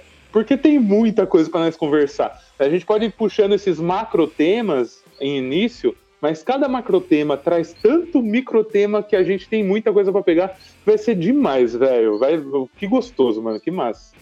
Deixa eu só fazer um comentário, que eu vi um meme esses dias que eu achei demais. É, tem- eu sigo uma página no Facebook que chama Página Lixo, que faz post lixo para você curtir. É muito boa essa página. E, e um deles lá era o seguinte, vamos, é que alguém postou lá para trocar o nome, de uma palavra do título de um filme pela pala- palavra corno. né? Cornos e Furiosos, foi demais. Assim. É, Cornos e. Furiosos é muito bom, velho. Ah, eu pode ser também o Velozes e Cornos, né? É. Eu, eu quero ressaltar aqui uma coisa que você falou aí, do, o Silvestre falou do, do Star Wars, né, cara? Eu não, não gosto de Star Wars, né, cara? Eu não, eu não gosto de nada desses filmes aí do, do espaço. Vocês sabem muito bem o porquê, né? Quem, quem escutou aí o, o podcast sobre a Lua sabe por que, que eu não, não gosto de filme do espaço, né? Mas eu vou ressaltar aqui, refrescar a memória. Não Porque não tem todo- como sair nave espacial do domo, né? Não, não tem que isso. Daí é coisa de terraplanista. Eu não sou terraplanista. Eu tô falando do, do, dos motivos reais, cara. Eu não gosto de filme do espaço. Primeiro, porque eles são, eles têm muito mais tecnologia do que a tecnologia humana de verdade para fazer a coisa. Enfim, é só isso. Nossa, só isso, assim, na, na lata? lata acabou? Na lata, não vou ficar me alongando nisso daqui, não. Na hora que eu for finalizar, eu ainda tenho que, que relatar os fatos de hoje. Não, beleza. Ó, eu vou puxar aqui a criação de um bloco, então solta o som que lá vem o Notícias de Latrina. E, e, e, então, é o seguinte, hoje eu tava, eu tava, na verdade foi ontem, eu vi uma notícia e daí pensei na criação desse bloco que eu acho que vai ser interessante para qualquer, seja macrotema, seja qualquer coisa. Mas eu achei essa demais, cara.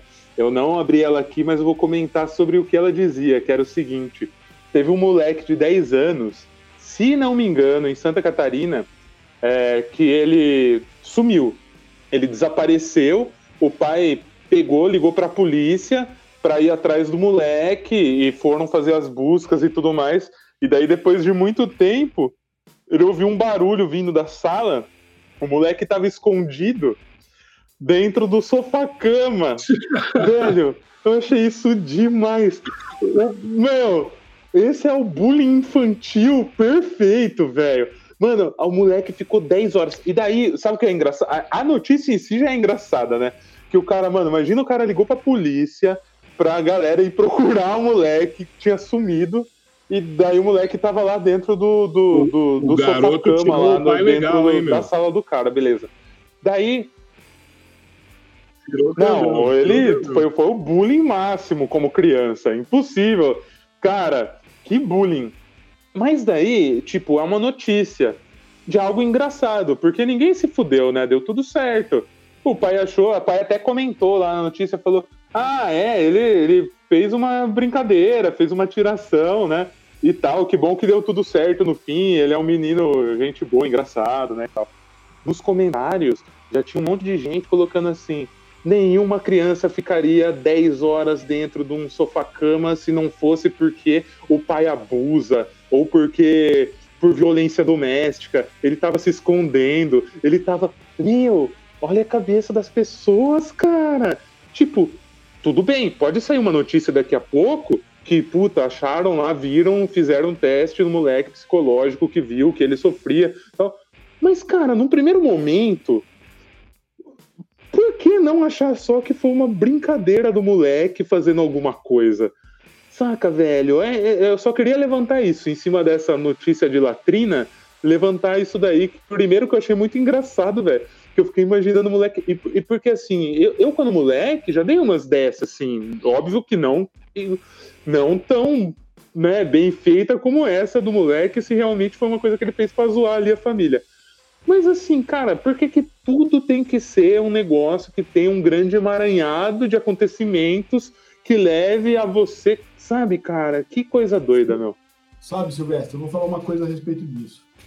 Voltando lá no assunto da, da, da infantilização, da, da, da infantilização, da, da, da, geração criada pelos, pela nova era, né? Daquilo que pode tudo, porque você pode tudo, afinal de contas, você tem a força, é, né? Pelos poderes de Grayskull, você tem a força, então você pode tudo. Ratuna Matata, né? E o que acontece, cara? Com, com o advento dessa geração, dessa geração né, de, criada pela nova era, acabou uma cultura que era muito boa na minha infância, que era o pescotapo. Isso, foi o fim do pescotapo. O problema de hoje é o fim do pescotapo. Porque é o seguinte, quando você era moleque, sempre tinha um moleque mais velho na turma. E quando você falava uma merda, de repente vem uma mão atrás do seu pescoço, vou até fazer o um barulho aqui, ó. Pau! E, e, e, e seguindo uma voz assim, falando assim, ó, cala a boca, idiota. Para de falar besteira, seu merda. E era isso que acontecia. Cara, isso resolvia tudo. Então eu acho que hoje em dia, grande parte dos problemas sociopolítico ideológicos que existem hoje seriam muito bem curados com um belo e bem dado pescotapo. Por exemplo, o Bolsonaro abre a boca e fala uma merda. Ah, morreu tanta gente, e daí? Imagina sair uma mão do nada e dar na pé da orelha dele. Pau! pronto, cara. Ele nunca mais vai falar merda. Ou senão, quando o Lula fala, né? é, que não existe no Brasil uma alma mais pura, mais limpa do que a dele. Imagina a hora que ele termina, ele falava uma mão e dá uma castanhada bem dada no pé do ouvido do filho da puta. A hora que o Paulo Guedes vem lá, não, porque se o dólar baixar, o país decola. E, meu, faz três anos que nós estamos esperando, o país só afunda. É, ele entrou na oitava economia, já é a décima segunda, né? Imagina se cada vez que o Paulo Guedes, abre a boca, viesse uma mão do nada e desse um pescotado, um cara mais velho, não cala a boca, seu bosta, pode falar merda. Cara, 99% dos problemas tinham sido resolvidos. Ou, por exemplo, a Janaína Pascoal, que falou uma merda semana passada aí, né? Que o padre, como que é lá o padre que ajuda? O Júlio Lancelotti.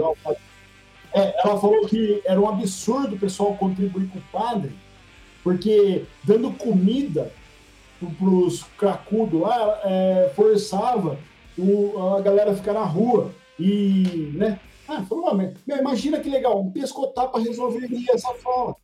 Ah, isso daí é um pensamento, é um consenso entre a elite, né? A Bia Dória fala isso, a Val Marchiori fala isso.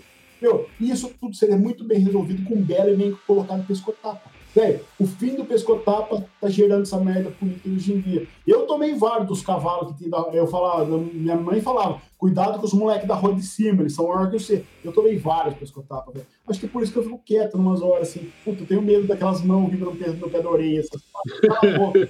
É isso. Viu? Eu só queria, então, em cima disso, colocar o parênteses de que o nome desse episódio aqui é o seguinte: Pauta Livre 1, o fim do pescotapa.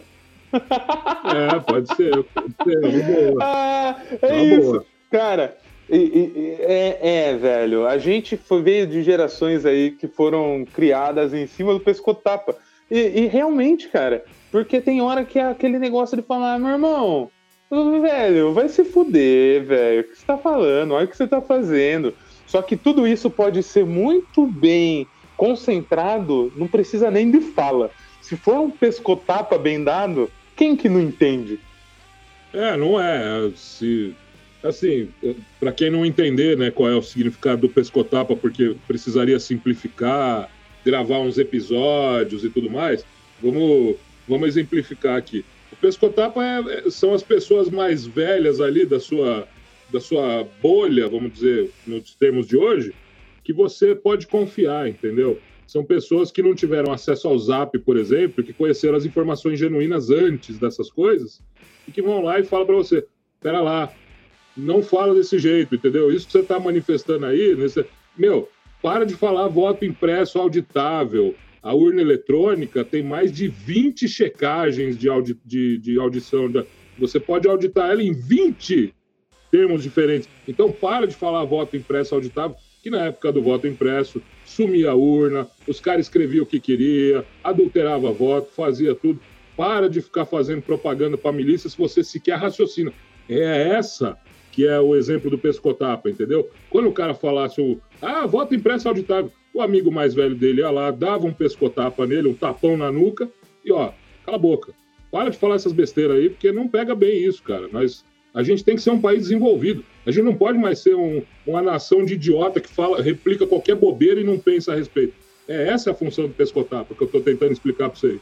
E eu acho realmente a gente tem que confiar na, nas gerações anteriores e nas pessoas que não foram enganadas nas gerações anteriores, entendeu? Porque teve gente que não votou no Collor e aí essas pessoas só foram pensar 16, 20, 25 anos depois.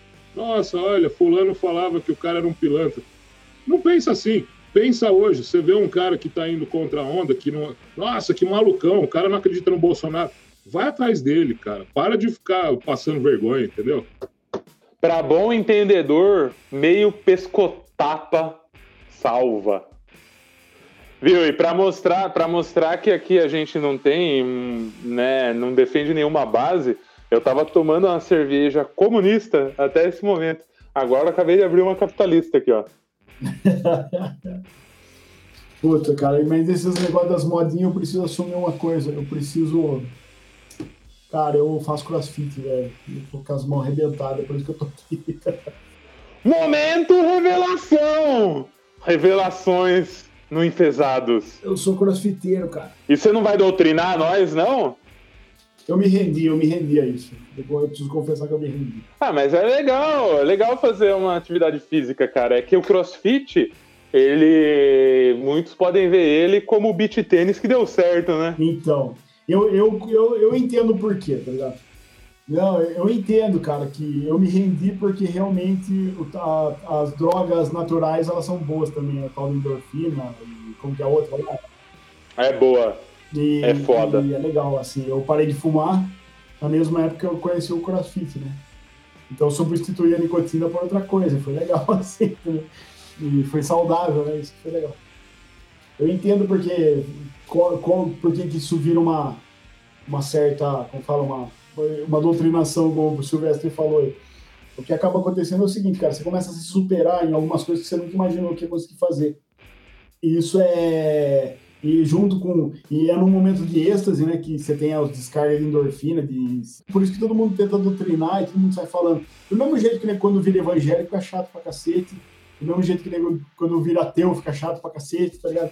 Ele acha que ele descobriu a solução para todos os problemas do mundo, né? Então o cara acaba ficando chato. Eu- mas eu entendo porque se, a galera, se o cara não pensa muito ali, não, não reflete sobre o que está acontecendo, ele corre o risco de sair vomitando regra, cagando regra pra todo lado. Tá saindo da jaula o monstro, pô! Isso aqui sim! Aqui nós constrói fibra, Caralho, rapaz! tá chegando Não é água com músculo! E daí entra até aquela coisa que você trouxe, do que o Harari fala lá, né, no Sapiens, a questão do efeito de grupo, né? Ele é muito claro, assim, meu. Se você tá fazendo ali parte do grupo e tá todo mundo falando sobre, e tá todo mundo curtindo aquele rolê, e tá todo mundo criando uma convivência no entorno daquele contexto, cara, você vai achar aquilo demais, velho. Não tem nem o que falar, né? E quem não tá naquilo tá errado, né? Nossa, a gente tá certo e quem não tá naqui- aqui tá errado. Então vamos tentar trazer. Ou senão vão matar quem não tá aqui, que é o que acontece hoje em dia. Ah, o Selvagem, eu sei que ele tem uma pira que ela é, não, não entra nesse processo do crossfit, mas ele aqui é o nosso arqueiro, guerreiro. A hora que virar tudo Age of Empires de verdade, a gente vai pegar o Selvagem e deixar ele lá na torre pra ele ficar soltando flecha na galera. Ah, você tá falando da minha, do meu esporte, cara, arqueria. Eu, eu gosto de praticar arqueria. Não faz muito tempo que eu pratico, né? Mas eu- é um hobby, né? É uma coisa bacana. E ainda não virou modinha, né? Na hora que virar modinha vai ficar insuportável. Então eu não vou ficar divulgando muito, porque apesar de precisar de, de, de praticantes do esporte, precisa de praticante do esporte que queira se envolver mesmo e que e para mim, pessoalmente, que se envolva com a revolução no futuro. Porque o, o Silvestre tem uma opinião, depois ele pode até afirmar e falar isso aí mais para frente, que é que os índios perderam para os europeus porque eles usavam arco e flecha os europeus usavam armas de fogo. E eu acho que não. Eu acho que o índio perdeu para o europeu porque o índio era um bom samaritano que recebia bem os estrangeiros e que ele considerava o europeu é, uma outra etnia, como as outras tribos indígenas eram para uma tribo em comum. E aí, nessa, ele pensou: bom, eles podem chegar e ficar aqui e fazer parte disso, porque nos últimos 11 mil anos foi o que tinha acontecido, né? Os, os, os asiáticos vieram para a América do Sul ali de barquinho, outros vieram lá pelo Estreito de Bering. Tem gente que não acredita em nada disso, não é para vocês que eu estou falando. E aí o, e eles chegaram na nas Américas e foram povoando. Então, para eles, o europeu era só mais um- uma etnia que ia povoar. Eles não sabiam que ia dar uma merda, né? Tanto que nas- nos primeiros 100 anos de história do, do Brasil, que não era Brasil ainda, os índios ficaram recebendo os portugueses. Você não teve uma invasão né, de, de, de português. Não tinha como cobrir um litoral do nosso tamanho com um paizinho daquele lá que não. Eles são 13 milhões de pessoas hoje, gente. Que é isso. Tema de tensão. Tchan, tchan, tchan. Não coloque palavras na minha boca. O que eu disse não foi que os, o- o- o- os índios perderam porque eles estavam de arco e flecha e os caras tinham arma de fogo. O que eu quis dizer foi: esse foi um dos motivos. Mas é óbvio que assim, os caras vieram com um monte de doença, vieram com os espelhos, vieram com um monte de coisa, mas assim, O que eu queria dizer era o seguinte: os índios tinham um arquinho e flecha, os caras tinham canhão e tiro, velho. E assim, você não cuspa pra cima, porque eu sei que eu vou ver você nas quadras de beat arco quando elas começarem a surgir aqui no Brasil, velho. Tomara, hein, cara. Se, se, se, popularizar vai ficar extremamente chato, mas tomara que aconteça. Vamos, vamos torcer. Imagina você, tem, tem projeto de lei aí, que tem deputado tentando emplacar projeto de lei que não pode é, andar com arco e flecha, balestra, né, essas coisas, porque eles acham que é extremamente perigoso. Mas não acho, cara. Eu, eu mesmo sou uma pessoa que eu tenho. O, o vizinho tem um terreno aqui, né? Ele não construiu, e eu treino nesse terreno e tudo. E treino com, com arco, treino com balestra, treino com arminha de pressão, né? Pergunta se eu mato pomba, se eu faço. Imagina, cara, o terreno é lotado de gato, eu cuido dos gatos, entendeu? Eu atiro em alvo fixo, não, né? O negócio é assim, depende da, da, da, cabeça das pessoas, né? Você não, não pode entregar um arco e flecha na mão de qualquer um, né? Se, se pessoal aí, por exemplo, que está no alto comando da PM do Exército são um bando de psicopata, a gente não pode dar arma na mão dessa gente, né? E assim, nessa temática gostosa de revolução doida, e eu tomando minha cervejinha aqui capitalista nesse momento, estamos nos encontrando aqui na finalização do nosso primeiro pauta livre, o primeiro de muitos que virão, é, agradeço aqui todo mundo que está ouvindo até o momento. Não sei se as pessoas ouvirão, mas o que importa é isso estar tá aqui no ar, a gente poder ter esse espaço para poder se conversar, se colocar. É, na próxima, nosso próximo evento, nosso próximo programa será já com uma pauta fixa. Vamos defini-la ao longo da semana para podermos aqui trazer nossas discussões. Mas o pauta livre aqui, para mim, já é um sucesso. Tá balangando aqui na bermuda. Então, finalizo tomando o último golinho aqui, ó, desse copinho. Hum, que delícia. E deixando meu grande abraço para os ouvintes, para meu querido amigo Zé Noura, meu querido amigo Selvagem. É, e deixo aqui aberto para vocês finalizarem também o papo. Amanhã começa mais uma semaninha. Vamos aí é, para mais uma semana. Eu ia falar uma semana de labuta, porque eu não estou acostumado ainda que eu tô tirando uma semaninha de férias, cara. Olha, esse é o grande sonho do proletariado, hein? Uma semaninha sabática. Semaninha sabática, velho, que gostoso. Mas é o seguinte, o Enfesados não para!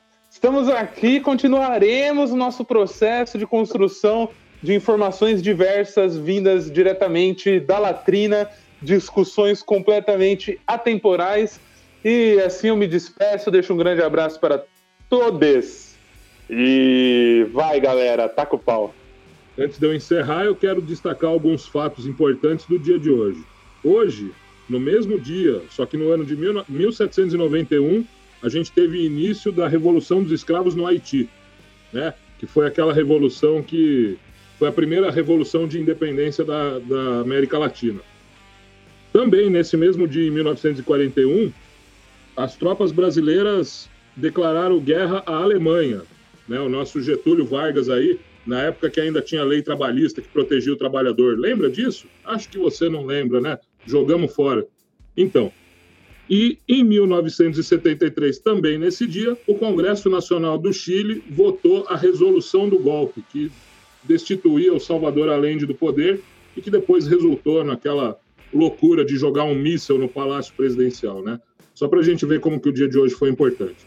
Para encerrar aqui, depois dessas informações, é... foi uma conversa bacana, gostei bastante aí, a gente...